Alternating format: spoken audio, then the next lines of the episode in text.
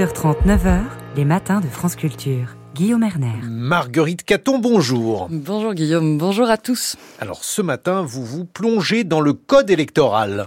N'ayez pas peur, vous n'allez pas subir un cours de droit constitutionnel, seulement une petite synthèse sur les scrutins municipaux, puisqu'ainsi que l'a annoncé le président de la République mardi soir, l'organisation des élections municipales de Paris, Lyon et Marseille va faire l'objet d'une réforme à court terme.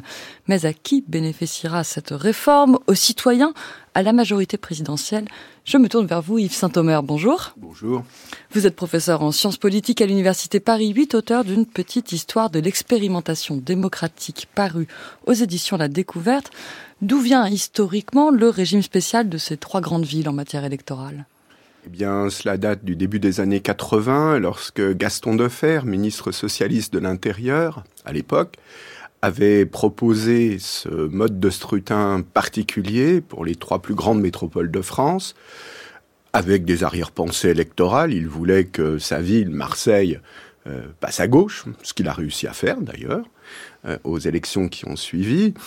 Et, donc, euh, la règle en France pour les élections municipales, c'est que les maires ne sont pas élus directement par les citoyens, mais par leur conseil municipal, et qu'il y a une prime majoritaire pour la liste arrivée en tête. Donc s'il y a trois listes, par exemple, et qu'il y a 100 conseillers municipaux, c'est beaucoup, hein, mais c'est pour l'exemple, eh bien la liste arrivée en tête va avoir 50 sièges plus la proportionnelle de ce qu'elle a obtenu, et puis les deux autres vont se répartir la proportionnelle sur euh, deux autres. Et la différence avec Paris, Lyon, Marseille, c'est qu'au lieu de procéder directement à l'échelle de la municipalité, eh bien, les électeurs choisissent dans chaque secteur, qui correspond en gros aux arrondissements, dans chaque secteur, euh, ce mécanisme s'applique. Et ensuite, dans un deuxième temps, euh, ils élisent la maire ou le maire de la ville. Donc concrètement, pour avoir un exemple, Anne Hidalgo, elle a été élue par les conseillers municipaux de la ville de Paris qui sont eux-mêmes souvent, enfin, en même temps conseillers d'arrondissement et qui ont été élus par les électeurs lors d'un scrutin euh, municipal. Euh, ce qui est important dans cette spécificité des villes de Paris, Lyon, Marseille, c'est qu'en fait le vote du, fait de ce découpage par arrondissement, hein, c'est vraiment la, la, différence. Le vote va, son poids va varier selon la localisation géographique. Finalement, on pourrait le dire comme ça. Alors, effectivement, le fait qu'il y ait d'une certaine manière une élection fractionnée en autant de secteurs que constitue la ville, euh, fait qu'il peut y avoir des distorsions. C'est un petit peu comme pour les élections américaines présidentielles, où le collège électoral euh, ne reflète pas forcément la majorité électorale. Qu'est-ce qui se passe? Eh ben, C'est qu'en gros, avec cette prime majoritaire par secteur dans la ville, euh, il y a une prime qui est donnée, comme je viens de l'indiquer, à chaque liste qui est arrivée en tête. Mais du coup, si vous avez par exemple une très courte majorité relative dans des arrondissements qui pèsent beaucoup, eh bien vous allez remporter une grosse majorité des sièges de ce secteur et du coup ça va euh, plus que compenser vos pertes beaucoup plus importantes. Admettons à Paris, dans le 16e arrondissement, la gauche fait très peu de voix, mais dans des arrondissements centraux, elle peut gagner à 2 ou 3% près et avoir beaucoup plus de conseillers municipaux, de conseillers de Paris, euh, que euh, le poids proportionnel de ses électeurs dans l'ensemble de la capitale. Oui, donc on a un peu un, double phénomène majoritaire dans cette organisation. Et ce qui est vrai, c'est que pour les lecteurs, euh, les lecteurs de, de droite du 18e arrondissement, les lecteurs de gauche du 16e arrondissement, pour ce qui est de Paris, avec quand même une géographie très euh, très particulière et socialement euh, très délimitée, eh bien son vote va avoir assez peu de poids dans la détermination du maire. vous parliez de 1983, Yves Saint-Omer, lorsque les élections municipales ont lieu après cette réforme de, initié par Gaston Defer. Et c'est vrai que là, on dit que à Marseille, Jean-Claude Godin a été battu et qu'il n'avait eu pourtant plus de voix que Gaston Defer. C'est exact? Oui, oui, c'est exact. Et euh, à la fois la, la, logique de la loi électorale et puis aussi, pour partie au moins des, de répartition des secteurs, euh, avait été concoctée dans cet objectif-là comme très souvent en France, même comme généralement en France, on fait des lois électorales euh, qui favorisent ou qui ont vocation à favoriser la majorité en place au moment où les élections vont avoir lieu.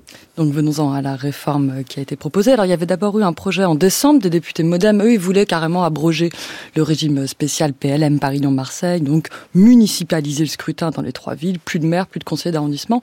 Bon, ça n'a pas été suivi. Il y a une proposition Renaissance qui est un peu différente. L'idée d'organiser deux scrutins distincts, l'un pour le conseil d'arrondissement ou de secteur, l'autre pour le conseil municipal, et puis, c'est la petite complexité en plus, cette proposition de loi qui est portée par David Amiel et Sylvain Maillard prévoit de faire passer la prime majoritaire de 50 à 25%.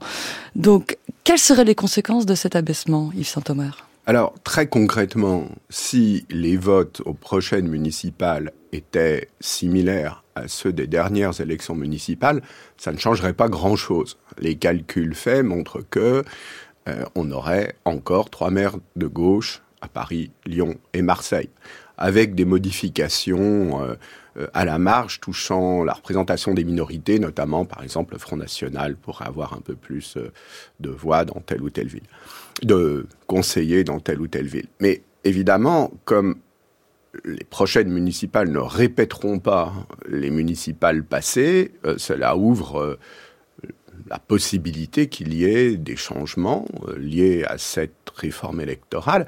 Comme à l'heure actuelle, il y a trois municipalités de gauche.